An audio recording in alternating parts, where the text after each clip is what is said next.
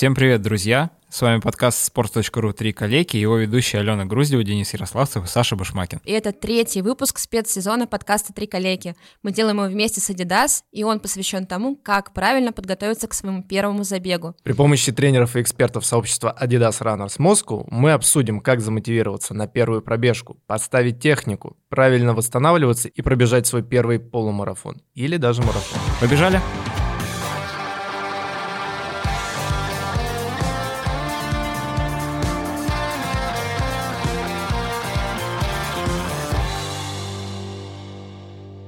Ну что ж, друзья, мы уже довольно-таки далеко забрались. Уже третий выпуск. Первый выпуск я бы назвал а, таким ярким, мотивационным, как какая-то бизнес-книга а, по самореализации, самомотивации, да. Яр, в яркой такой обложке а, от Владимира Волошина.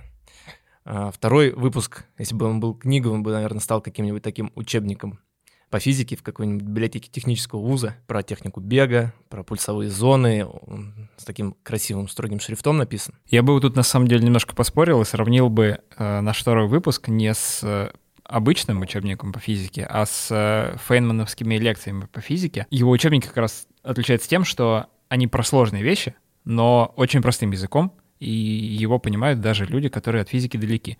Я думаю, что наш второй выпуск с Василием Пермитиным можно сравнить вот с этими книгами. Ну, Приятный то, научпоп. Э, красивым шрифтом написан, ты согласен? Безусловно. Все, все, пожалуйста, не надо спорить. За авторством э, Василия Пермитина. И вот сегодня, э, вооружившись всеми этими теоретическими знаниями, да, мы прям обложились ими, э, видимо, все-таки пора бегать. Пора выходить на пробежку. А, и надо разобраться, как, как вообще этот процесс выглядит, что, какие опасности он э, в себе таит.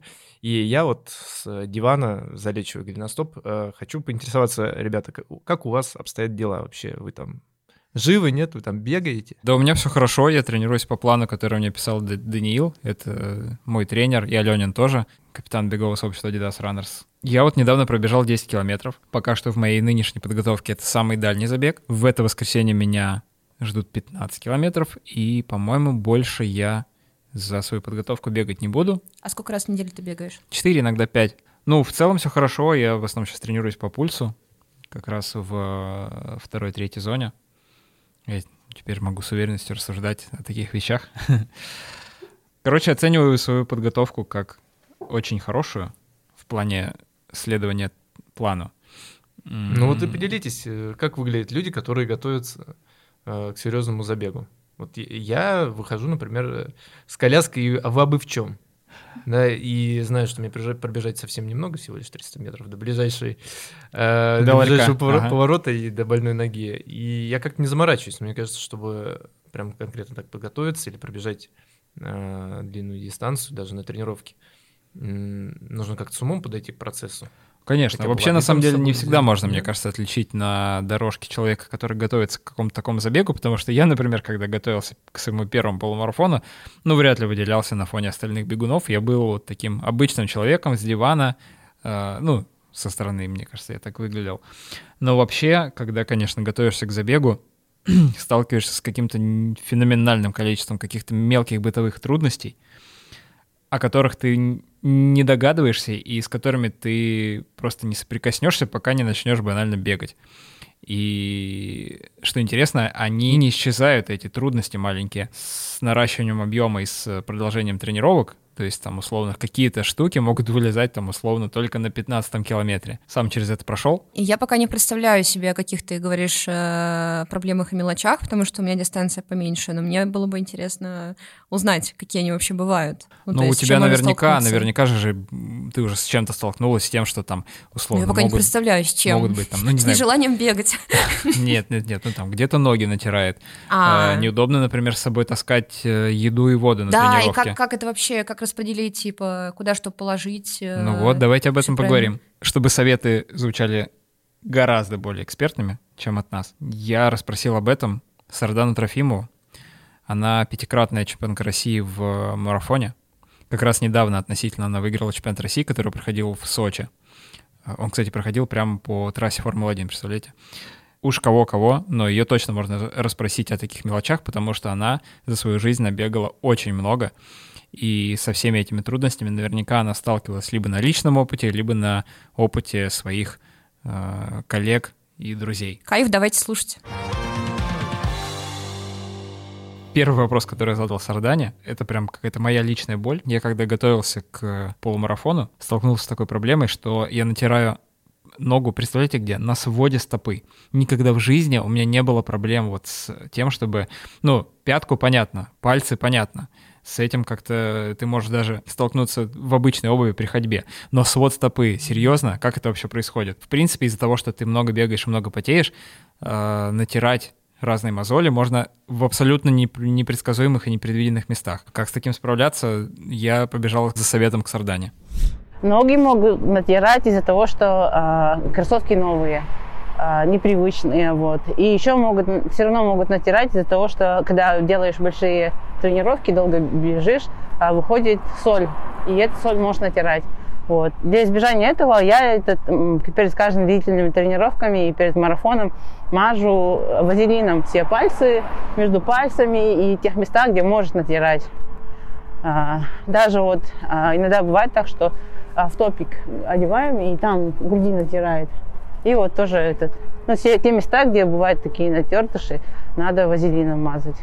И хватает вот. на всю дистанцию и, Да, и хватает, да? можно спокойно пробежать весь марафон. Вот. И еще хотела бы посоветовать любителям, чтобы они не одевали новые кроссовки, новые, даже новые носки на старт. А обязательно их надо разносить, чтобы они помягче были, кроссовки. А носки тоже стирать как минимум три раза. Одевать, стирать. Ну, это тоже избежание неприятных ощущений во время марафона. Мне кажется, на, на тертыши войдет, это слово идет в мой личный топ, хотя то, что рассказывала Сардана, это жутко по поводу того, что ты почти все тело мажешь в итоге вазелином, потому что абсолютно что-то непредсказуемо может э, тебе как-то стать дискомфортно. Да, когда речь идет о таких дистанциях, видимо, это такая самая насущная проблема. То есть э, не только тело само работает на износ, но вы вместе с экипировкой практически. Э, сто процентов, сто процентов, да. Ну, еще и просто из-за того, что большой объем, действительно, ты же очень долго бежишь. Ладно, ты можешь это потерпеть три минуты, можешь потерпеть это пять минут, но терпеть это там полчаса, час, а то и больше, очень сложно, конечно. Вспоминается совет э, одного из офицеров с нашей военной, э, военной кафедры, чтобы мы э, быстрее, когда мы спрашивали, э, как быстрее разносить берцы, он говорил, расслабьтесь, просто нога со временем примет форму берц, и все будет хорошо. Это, это как с Мартинсами, когда ты, да. Натрите себя вазелином на ближайшие 4 года. Здравствуй, небо в облаках, здравствуй, сапога. Да, ну с кроссовками, естественно. Слава богу, так не бывает. Кроссовки э, как-то адаптируются под ногу, они действительно становятся мягче. Через пару тренировок в них тренироваться гораздо-гораздо комфортнее, чем когда они совсем-совсем новые и с полки. Да, к слову о кроссовках. Этот сезон, как мы уже говорили, мы делаем вместе с Adidas, и у них есть классная новая модель Ultra Boost 21. Коротко хочу о ней рассказать. Верх кроссовка Prime Knit Plus. Это такой вязаный материал, который ощущается на ноге как носок. Действительно как носок, очень мягко обволакивает ногу, нигде не натирает и не доставляет никаких проблем. Даже на первой пробежке, когда кроссовки были совсем-совсем новые, я ничего не натер, и мне было очень комфортно в них бежать. Еще стоит сказать, что верх кроссовка сделан из э, переработанного пластика, который собран как на суше, так и в море. У кроссовок э, дополнительная пяточная фиксация и дополнительная фиксация на своде стопы, что делает их более устойчивыми. Основное преимущество — это промежуточная подошва, которая называется Boost. У нее пять главных преимуществ. Это мягкость, упругость, э, гибкость, устойчивость к температуре и износостойкость. Еще в подметке есть полиамидная пластина LEP. Она блокирует скручивание и убирает нестабильность. Таким образом, кроссовок на ноге чувствуется гораздо более плотно и стабильно. Ну и последнее, о чем нужно сказать, это подметка. Она выполнена из хорошей резины Continental. У нее достаточно большой протектор, а, что позволяет кроссовкам служить долго и давать очень классное сцепление по практически любой поверхности, по которой вы можете бегать. Плане экипировки приблизительно понятно. Но я вот уже вижу картину, как э, я выбегаю из подъезда, натертый вазелином в правильных местах, в правильной одежде. Трижды стиранных носках. Конечно, конечно. И у меня, значит, в одной руке телефон, в другой двухлитровая, значит, бутылка кваса. И, и я такой на это все смотрю, А, но квас мне точно нужен, и телефон.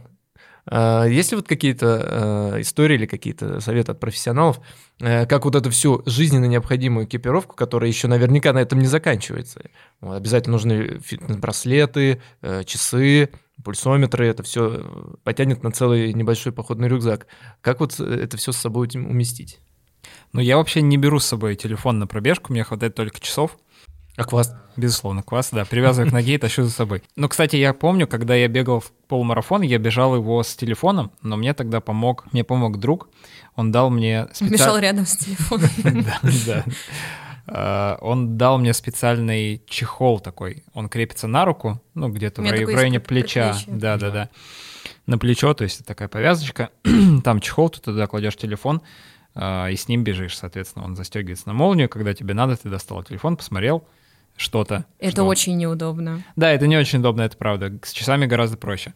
Просто я как раз э, бегаю с этой застежкой, у меня часы, э, ну как не супер какие-то э, спортивные, навороченные, но их хватает для того, чтобы видеть дистанцию, видеть твой темп, пульс и так далее. Но раньше я очень сильно мучилась, потому что у меня был только, только телефон. Я включала там в приложение, с которым я бегаю, аудиотренера, который, конечно, мне говорил периодически, там, что и сколько у меня происходит. Но все равно иногда тебе неудобно с аудио каким-то чуваком бегать, ты хочешь там в тишине или под какую-то музыку. Ну, короче, телефон — это очень сложная, спорная тема. И, и, и, в принципе, он не очень удобно ощущается даже на предплечье в чехле. Ну вот Сардан дала еще один совет по поводу того, как бегать с телефоном. Ну, я тоже часто бегаю с телефоном. Иногда вот э, я на сборах постоянно одна, иногда я на легкие пробежки вечерние звоню по своим подругам по телефону и с ними болтаю. Вот. Я беру этот ремешок, ну, пояс, поясная сумка кладу туда, и она вообще не мешает. Я про нее даже забываю.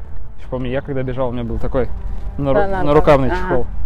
Ну, немножко неудобно. Я с ними никогда не бегала. А вот это вот, там ключи можно все положить, все, что лишнее. В легком темпе для Сардана это, мне кажется, примерно 4 минуты на километр.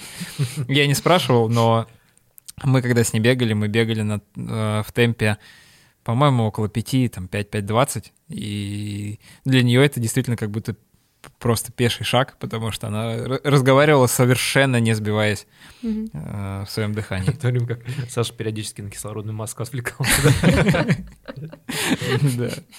Извините. Да, да. Как я уже говорил, нужно быть готовым к абсолютно разным процессам, которые в вашем организме происходят. Например, я знаю, что частая проблема, то, что начинают ногти болеть у людей, которые э, много бегают. Да, Или я на самом... их отбили на футболе шипами. Да, да. Это у меня... Тут тоже, тоже частая история. А, короче, к такому нужно быть готовым и подходить максимально аккуратно к пробежкам. То есть, если чувствуете, что там на тренировках появляются какие-то болевые ощущения, то лучше, а, наверное, не терпеть прям до упора, а все-таки проверить, что может быть что-то не так тогда с вашей экипировкой, например. К слову об экипировке, у меня еще есть такая проблема с выполнением моего бегового плана, который у меня скоро появится подходящий, то что э, сейчас вроде как у нас сезон дождей намечается, и, ну, у вас Очень... где, в Таиланде? Или где? Тропические, да. Так сказала, да, сезон дождей. Ну, в смысле, ну, в смысле, всю неделю, всю неделю будут эти дожди, и, э, ну, короче, довольно сложно понять, тебе как-то скорее надо теплее одеться. Скорее всего, когда выйдет выпуск, э, уже сезон дождей, вот этот знаменитый закончится. Погода и вот эти вот мысли, это еще и время твое тратит, во-первых, ты хочешь просто встать с утра и побежать. Э, в идеале ты уже как бы прям у тебя висит на вешалке все, что ты хочешь на себя нацепить, а тут надо думать. Ну, кстати, и... мне кажется, действительно очень частый вопрос, который встает, встает перед э, новичком, потому что одно дело бегать летом, но когда чуть-чуть меняется погода, даже в летний период, условно, там опускается до 5, не знаю, 10 градусов, уже просто в футболке, шортах бегать некомфортно. Есть же правило, там типа плюс 10, по-моему, э, одевайся как на как при температуре плюс 10 от той, которая типа сейчас. С Сарданой мы как раз об этом поговорили. У нас зима холодная в Якутске, вот. Ну и мы, я тренируюсь там, я часто на сборах, я стараюсь тренироваться до минус 30 в Якутске. Когда сильные холода, я уезжаю на сборы. Вот. И я одеваюсь так, чтобы, когда я выходила на улицу, мне не было жарко, ну не тепло. Ну, немножко так должно быть прохладнее, А, потому что когда сильно жарко одеваешься, ты сильно потеешь, и в конце дистанции у тебя может продуть не сильнее, чем... А вот когда это легко так одет, не сильно легко, не сильно тепло, так нормально одет, у тебя таких проблем не будет. А, минус 50, мы тоже бегаем. Ну, там совсем другая экипировка, там целая эта статья нужна, наверное, другая передача нужна. Еще меня в экипировке бегунов удивляет, что у них э, три сезона в году, по моим субъективным ощущениям, и за Сашей это замечал, такое ощущение, что э, одни и те же кроссовки. Снег идет, жара Резина плюс просто меняется. 30. А, как и с футбольными мячами, мне кажется, а, кроссовки для бега прошли какой-то невероятный путь технического прогресса, превратились просто в какие-то космолеты. А, Все бегают в любую погоду приблизительно в одном и том же и чувствуют себя при этом прекрасно. Оглядываемся на несколько тысяч лет назад. Гонец, который бежал с марафонской битвы, пробежал просто в сандалях и нормально себя чувствовал. А сейчас нет. Чтобы пробежать эту, эту пятерочку, мне нужны, значит, супер высокотехнологичные кроссовки, чтобы смягчать удар. Да возьми ты сандали на день и беги. Одни оправдания у тебя. Ну, про гонца ты, конечно, немножко прибрал. По легенде, он все-таки умер, когда прибежал. Но не за обуви, да. вряд ли из-за сандалий, да. Ну, я, например, сейчас в своих беговых кроссовках как бы плавно перескочила, можно сказать, из такого зимне-весеннего в весенний сезон, и как будто бы они мне еще и летом смогут прослужить. Ну, то есть как я прям не заметила, что, что там я просто менее теплые носки стала надевать, что-то такое. Вот, и, наверное, я в них же побегу и на дистанции в мае. Наверное, для дистанции нужно какую-то отдельную пару обуви, специальную. Вот как для спринта, например, существуют шиповки.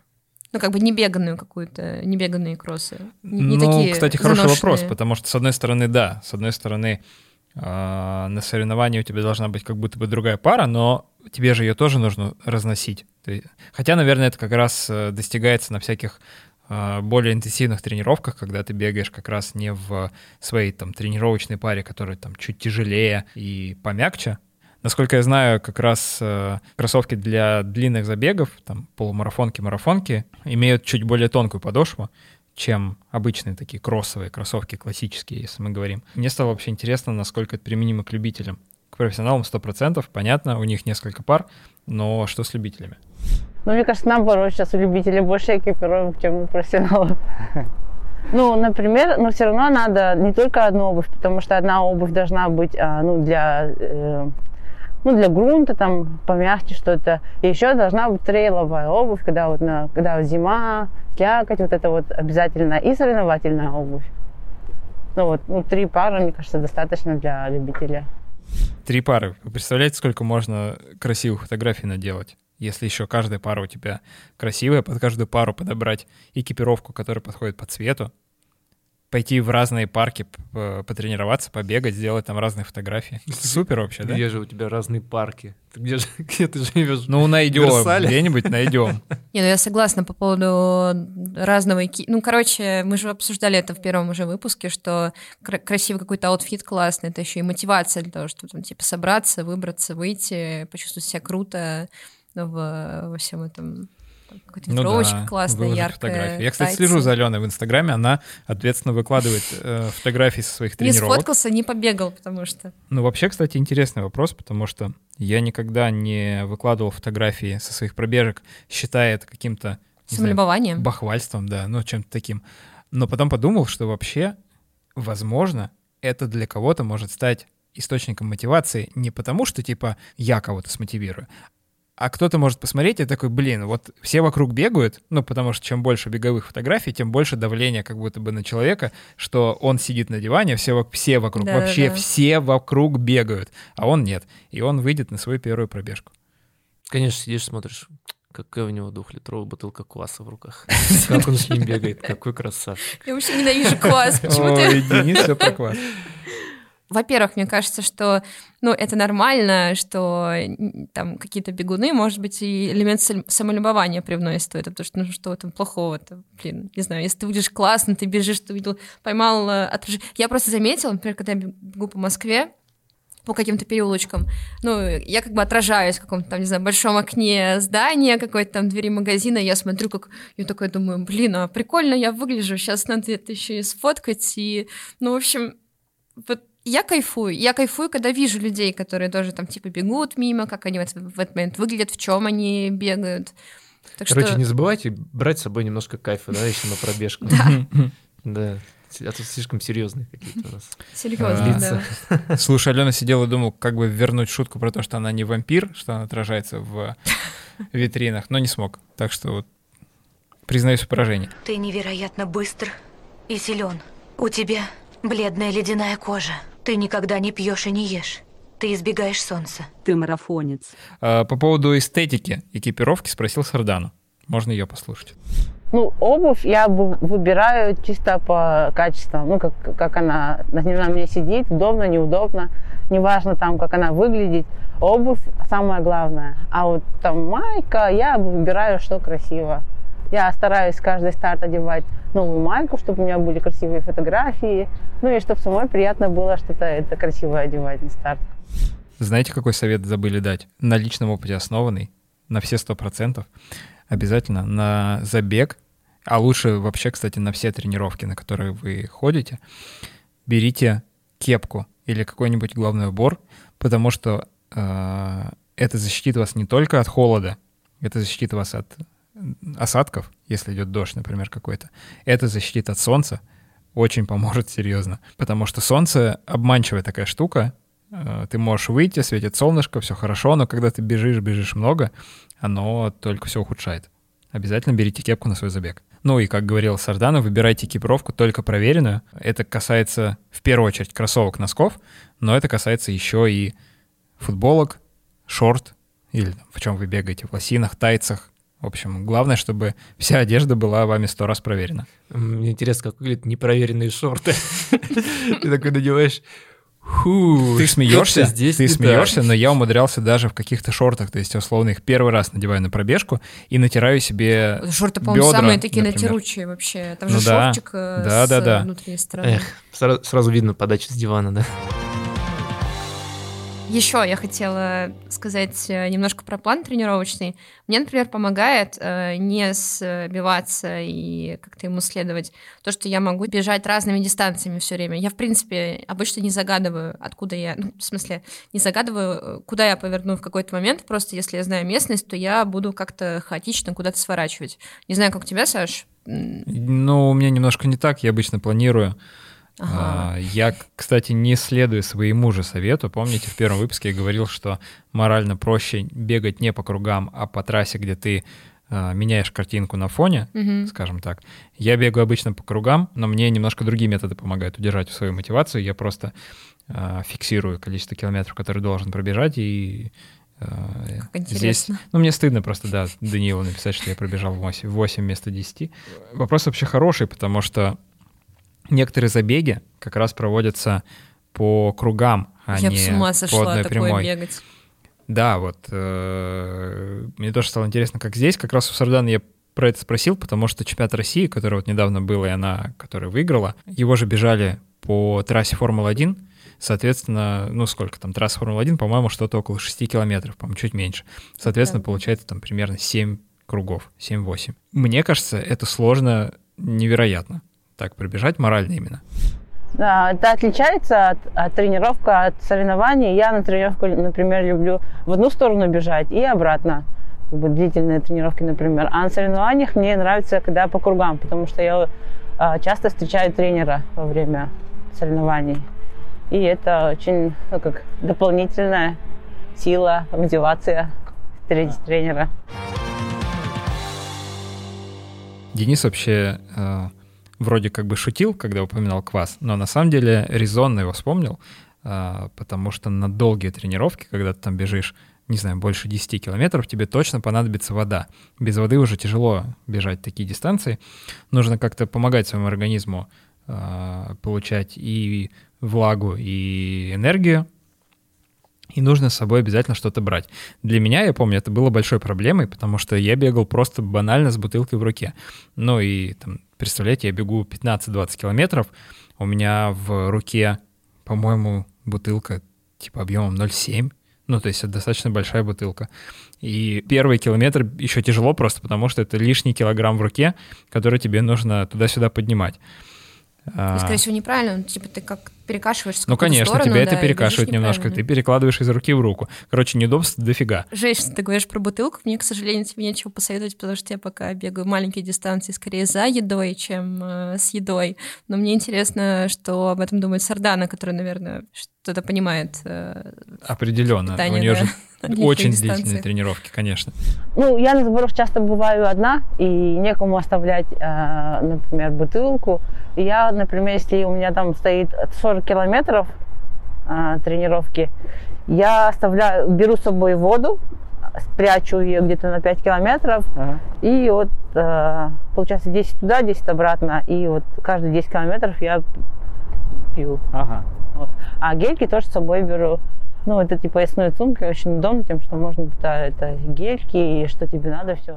Складывается ощущение, что во время тренировок, видимо, во время забегов вы какую-то э, целую маленькую жизнь проживаете.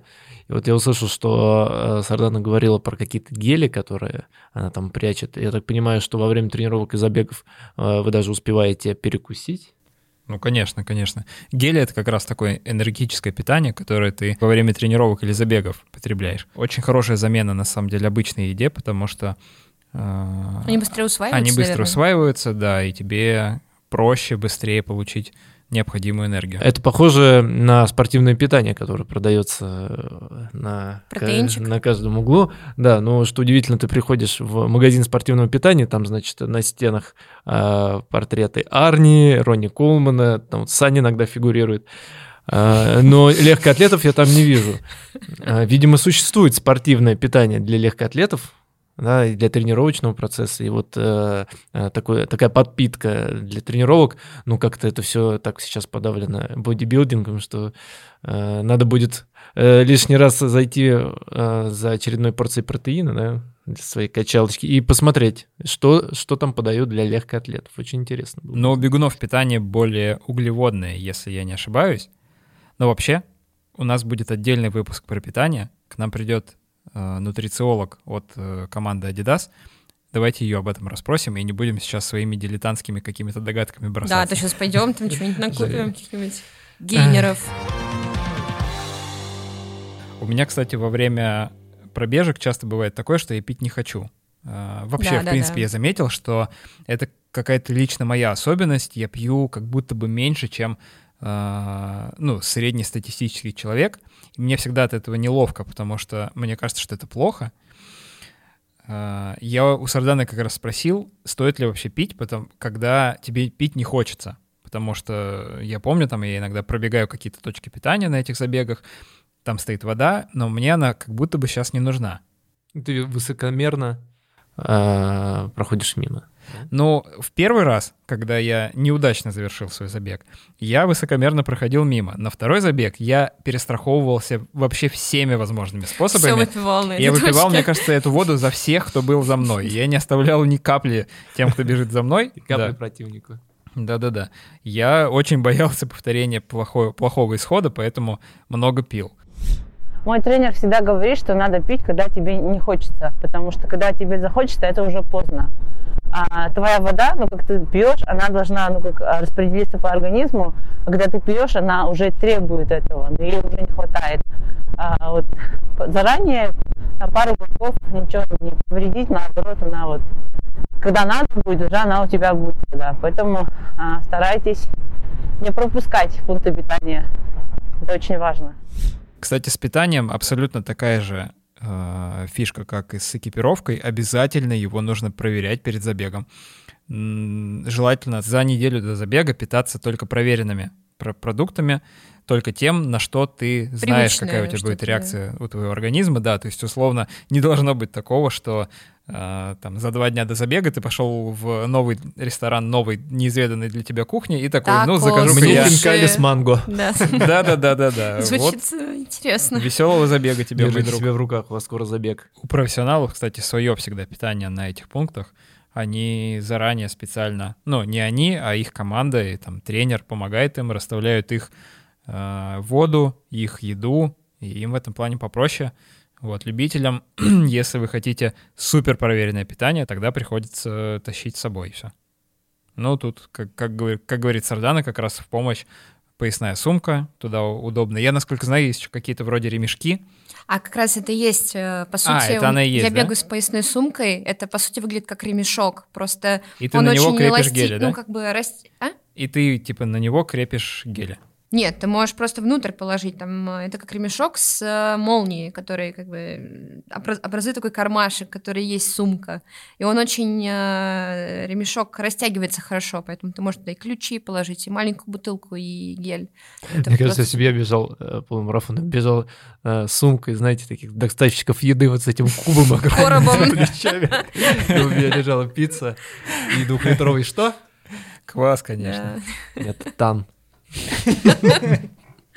Как ты выбираешь эти продукты, Денис? Самые проверенные для себя? Генератор. Я просто закидываю удочки на следующий выпуск. В следующем выпуске, я так понимаю, мы будем э, разбирать, э, к- какие продукты подходят для тех, кто готовится, или бежит, например, полумарафон, а какие нет. Кстати, э, я думаю, нашим слушателям можно в качестве интерактивчика покидать в комментариях э, ваши любимые продукты, и мы попробуем разобрать с нутрициологом. Интересно, кто-нибудь ли- напишет про тан? Денис, спешу тебя огорчить. Это будет не следующий выпуск, а через один. Тебе представляешь, сколько ждать еще? Я помню, мы когда с Денисом занимались легкой атлетикой, мы уезжали где-то раз в год на сборы в Адлер. И там, конечно, было очень тяжело э, не пробовать новое, потому что ты ездишь из Адлера в Сочи на стадион на соревнования, там возвращаешься через Адлерский рынок.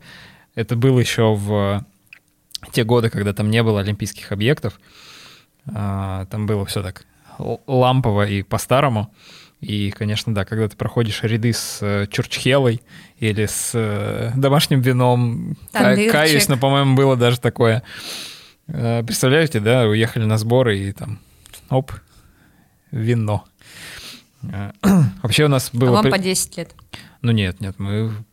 Когда? Нам было где-то по 16, по 17 уже. э, И э, любезный молодой человек по имени Джамбул нам продавал Да, очень охотно. Это домашнее Очень видео из охотно. э, палаточки, на которой было написано «Чупа-чупс». Да, и прям был э, вот этот логотип, он ее открывал, а там ряды. Ряды полторалитровых Сладости для взрослых. сладостей. Вообще тема сборов интересная, потому что как будто бы это такая, знаете, чисто профессиональная тема, Мгм. и у любителей их вообще нет. Это какой-то такой закрытый клуб только для профессионалов. Потому что там, да, когда ты в детстве ходишь в секцию, ты же тоже, по сути, профессионал, потому что ты ходишь на профессиональную секцию, к профессиональному тренеру. И эти сборы, они непосредственно спортивные сборы. А сейчас я вот все чаще и чаще вижу какие-то, знаете, такие спортивные лагеря Кемпы, для да, любителей, да, кемпы. Мне вот все время кажется, что это как раз такая э, более развлекательная штука с э, вином вот и прочим, да. прочим, да. Ну, то есть как будто бы ты едешь в первую очередь не спортом заниматься, а тусить. Да, профессиональные сборы, они прям давали такое чувство элитности. А, В некотором роде ты чувствовал себя особенным. Например, с утра, когда едешь на сборы, садишься а, в маршрутку а, до станции, а там одноклассник едет а, на первый урок математики, и ты ему говоришь, ты куда на математику? А я вот в Сочи на сборы. На море, да. Да, приятно тебе написать контрошку. Да, ну и вообще здорово, конечно, что ты там ходишь а, группой, хотя ты вроде как бы в индивидуальном в индивидуальной дисциплине выступаешь, но ходишь группой, все вместе тренируетесь, да, это создает какое-то чувство такое особенное. Я у Сарданы поинтересовался, потому что, ну, понятное дело, у нее много своих сборов. Она специально ездит готовиться в сложных условиях, но э, мне вот было интересно, что с любителями, как вообще сборы э, для них проводятся, не проводятся, и вот эти кемпы — это сборы действительно, или это имитация? Ну и для профессионала, и для любителя сборы это все равно еще это, сосредотачиваешься на, именно на тренировке, никакие посторонние э, не отвлекают тебя. Вот. И я думаю, что для любителя это тоже очень важно совмещать э, приятное с полезным и уделять своему любимому делу э, больше времени. Ну и любители, конечно, когда вот приезжают, я очень часто стала замечать, что они ездят э, на сборы в Киргизии, в Кисловодск, где тренируется очень много профессионалов, и их это дополнительно мотивирует. А, итак, друзья, если каждый выпуск у нас это книга, давайте уже напишем Оглавление. ее, э, все заметки сведем как бы в один текст. Какие главные советы тому, кто вышел из дома и делает свой первый шаг? Давайте экзамен, все, что запомнили из сегодняшнего выпуска. А я помню, надевай кепочку и стирай носки три раза, чтобы ничего себе не натереть. И в- протирай вазелином все то, что может э, неожиданно натереться на твоем теле. Неплохо, да. А я запомнил, что перед забегом где-то неделю надо питаться тем, чем привык, и на забег выходить только в проверенной экипировке. И если у вас несколько пар кроссовок, например, там соревновательные тренировочные, соревновательные тоже не забудьте проверить и испытать в, скажем так, боевых условиях. Наверное, идеально, как мне кажется, тестировать их на том же покрытии, на котором вы побежите забег. Большинство забегов проводится по асфальту, но я знаю, я потом погуглил про тот полумарафон, про который рассказывал Владимир Волошин, про село? Пряжа, да, помните? Там э, часть дистанции проходит по грунтовой дороге, и важно э, протестировать, короче, свои кроссовки, соревновательную пару, протестировать их э, на том покрытии, на котором вы будете бежать. И не забывайте взять с собой попить и немножечко кайфа. Кайф это, главное. Друзья, мы побежали готовиться к нашим забегам дальше. У нас впереди еще три выпуска, э, в которых мы поговорим про восстановление, про травмы. Затем мы поговорим про питание. Денис довольно улыбается на этих словах. Э, И в финальном выпуске мы подведем итоги всего сезона, э, расскажем вам вместе с Аленой, как мы пробежали наши забеги, и поговорим немножко о в целом как бы таком культурном явлении, как бег, э, как оно себя сейчас ощущает, как развивается и какие у него перспективы. И делитесь вашими бытовыми советами для начинающих бегунов. Мы их очень ждем. Слушайте нас в Apple и Google Podcasts, на YouTube, в Яндекс Музыке, в ВК, везде, где есть подкасты, в общем. Заходите в раздел здоровья на sports.ru, читайте, оставляйте свои комментарии, как Денис попросил, обязательно. Пейте тан и до новых встреч. Нет-нет-нет, молочку за неделю до забега исключите. Ну, пока проверял. можно, Я да. проверял, проверял. Пока-пока. Прошли проверку, да? Пока-пока.